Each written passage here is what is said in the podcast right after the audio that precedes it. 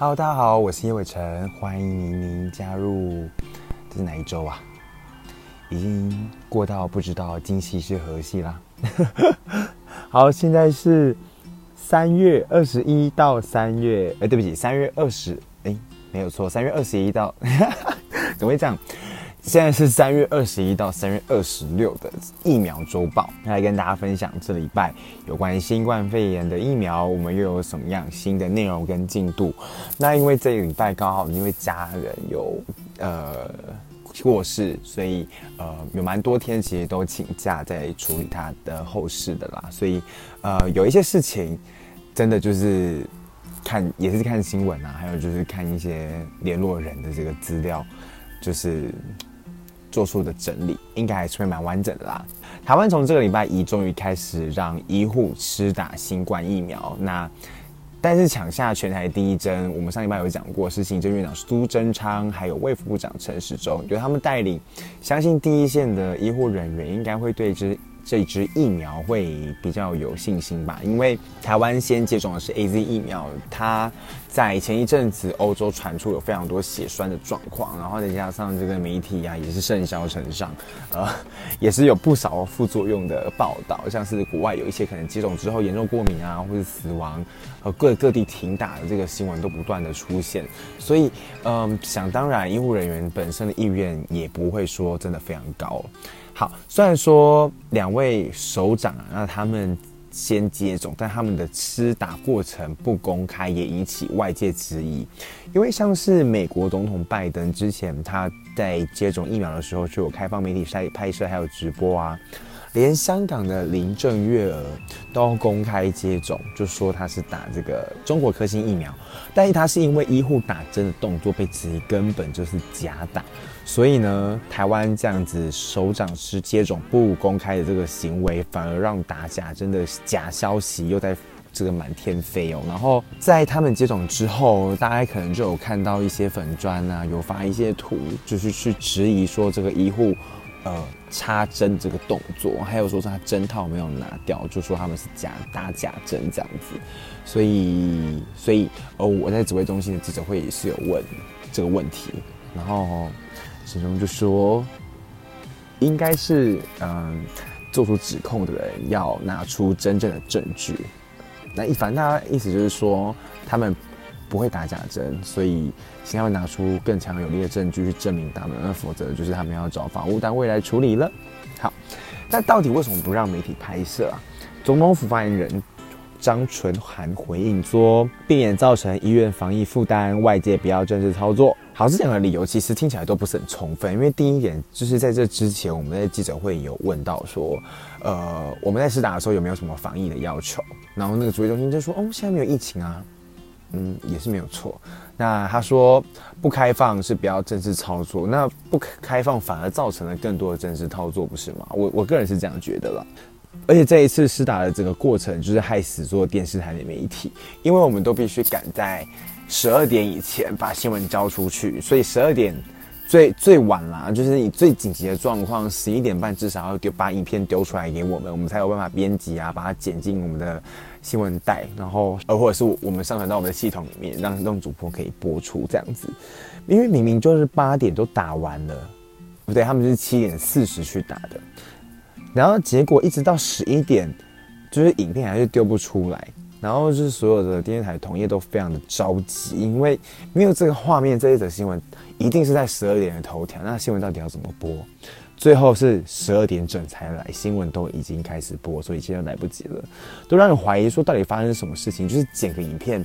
真的有这么难吗？怎么会难到说你需要剪三个小时，然后还剪不出来？好，然后后来就发现，可能是拍影片还有剪影片的人就不是专业吧，就是他在拍医师和陈志忠的对话过程中拍到了电脑。然后电脑因为插了他的健保卡，就会出现非常多他的个资啊，所以他最后就必须马赛克。所以我就是猜说他们可能是因为马赛克，所以拖了很久的时间。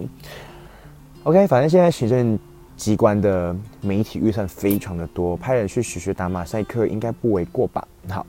总之，这一个礼拜已经有七千多人接种 AZ 的牛疫牛津疫苗，其中发生不良反应，大部分都是发烧、红肿、全身酸痛，而且比例都不少，但是其实都在预期之内了。像是陈时中还有台大院副院长张尚淳都说自己有发烧的症状，但都是很轻微，就是刚刚提到的这些，那就算是启动免疫系统的反应，但是就这么出现了一例严重过敏反应。就有一位新北市亚东医院的四十多岁女护理师在接种之后，全身呢严重过敏，还有喉咙肿到难以呼吸，出现红疹，心跳飙高，快要到一百二，血压也很高，一百五。幸好加护病房就在旁边，立刻送进去，然后注射抗组织胺、类固醇，就没有打强心针，也没有打肾上腺素，护理师就慢慢恢复了，休息一个晚上就可以回家。好，其实这名护理师本身就对花生、鸡蛋等食物过敏，而且非类固醇止痛药、消炎药还有抗生素也都有过敏。虽然说事前有咨询过医生评估说他还是可以打，但没想到一打完就出现了这个严重的过敏反应。那指挥中心庄仁祥就说，有医师认为说这起不良反应应该归类为严重过敏反应，那也有医师认为这是只是全身性过敏反应。呃，就是比如说这两个词对民众来讲因为没有太大意义，因为他听就听不懂，不知道是什么东西。总之就是过严重的过敏，所以他现在被归类在其他严重不良事件，也是唯一一起严重的不良事件。那他们就定调说这是一起偶发案件，不代表过敏的人打一定会出问题。那只是民众如果说本身就是像个这名护理师一样啊，民呃对。食物还有药物过敏，在接种这支疫苗之前，一定要跟医师说。那接种后要特别密切的观察三十分钟内的反应。但是他打了第一剂就出现这么严重的过敏，他当然就是不能打第二剂，依照现在的规定。那怎么办呢？因为我们知道现在大部分新冠疫苗，不管是 AZ 呀、辉瑞、莫德纳，都必须打两针才能有完整的保护力。所以他只打了一针，那可能只有一半。所以现在指挥中心是说他，他既然不能打第二针，就是看国外现在有些地方正在做混合施打的这个临床试验，就例如说你第一剂打 E Z，第二剂打莫德纳，看会发生什么事，会会不会提高这个免疫反的免疫的系系统的抗体啊。所以就是看看国外的状况，再决定要不要让这名护理师接下来要怎么施打。好，除了台湾之外呢，国外疫苗副作用在这个礼拜有一点点更新，那主要都是发生在香港地区的事情。上周有一名六十六岁的男子在接种辉瑞 BNT 疫苗之后，成为香港第一起接种这款疫苗的死亡个案。但因为他本身就是三高的患者，糖尿病、高血压还有高血脂症，当地的专家委员会开会讨论，认为他的死亡不一定和疫苗有关系。接下来还要解剖报告，再做因果评估。然后刚好就在这个时候，屋漏偏逢连连屋漏偏逢连夜雨啦。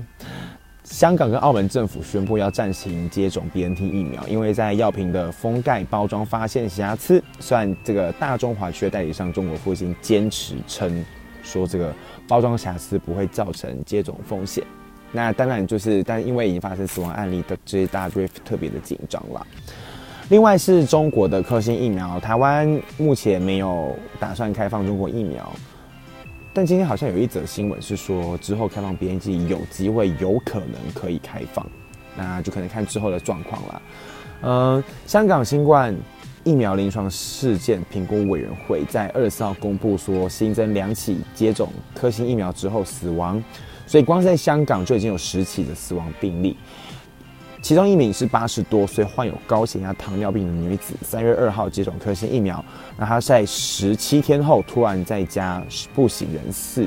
随后在这个玛丽医院确定死亡，因为她本身就有冠心病、心血管问题，刚刚提到的那些慢性病，然后还有心脏衰竭、心律不正，所以委员会认为和疫苗没有直接相关。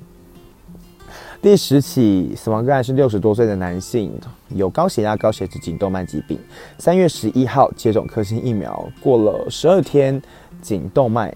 对不起，三月过了呃在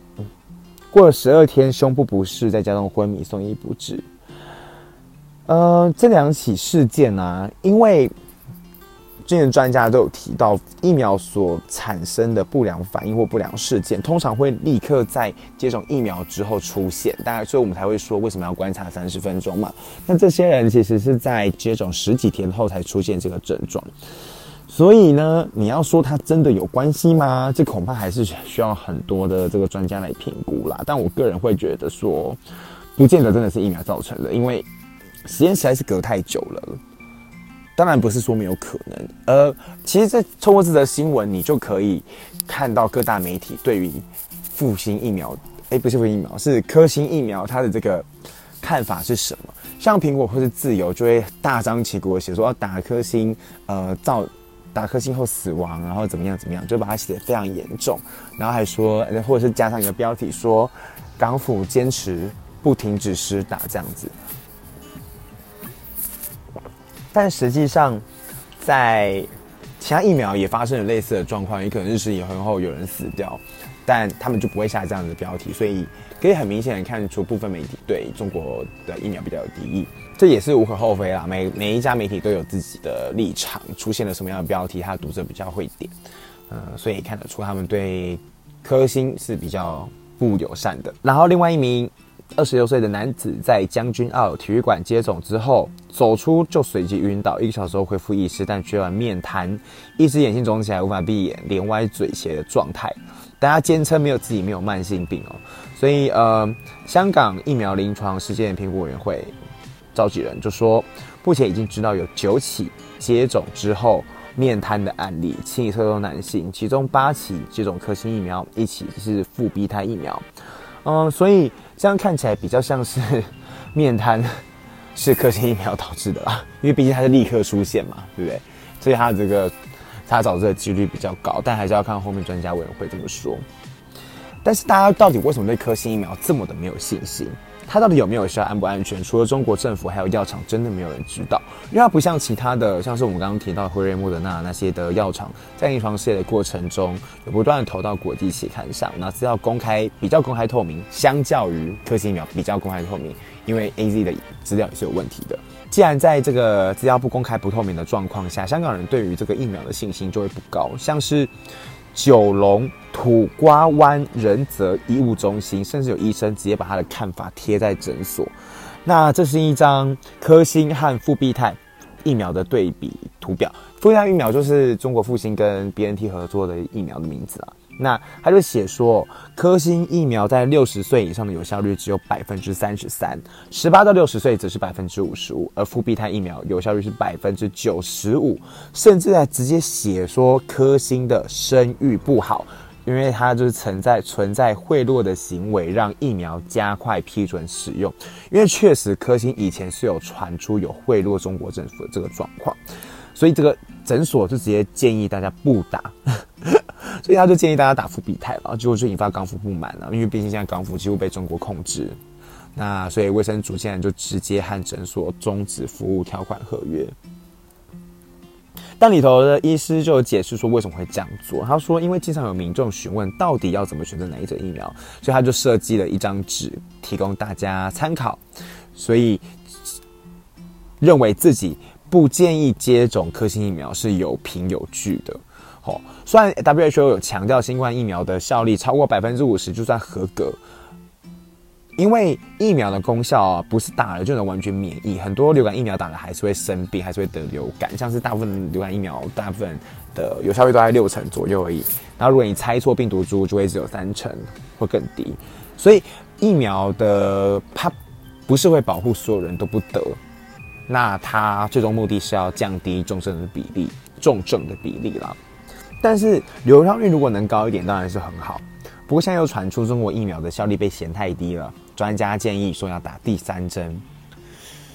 这种你自己都觉得安全性有质疑的东西，打一针、打两针已经心惊胆战，那你竟然要打第三针、第四针、第五针，谁愿意挨啊？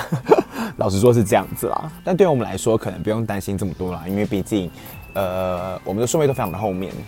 在我们之前，有非常多医护、非常多人打过。所以对我们那个时候有非常多的样本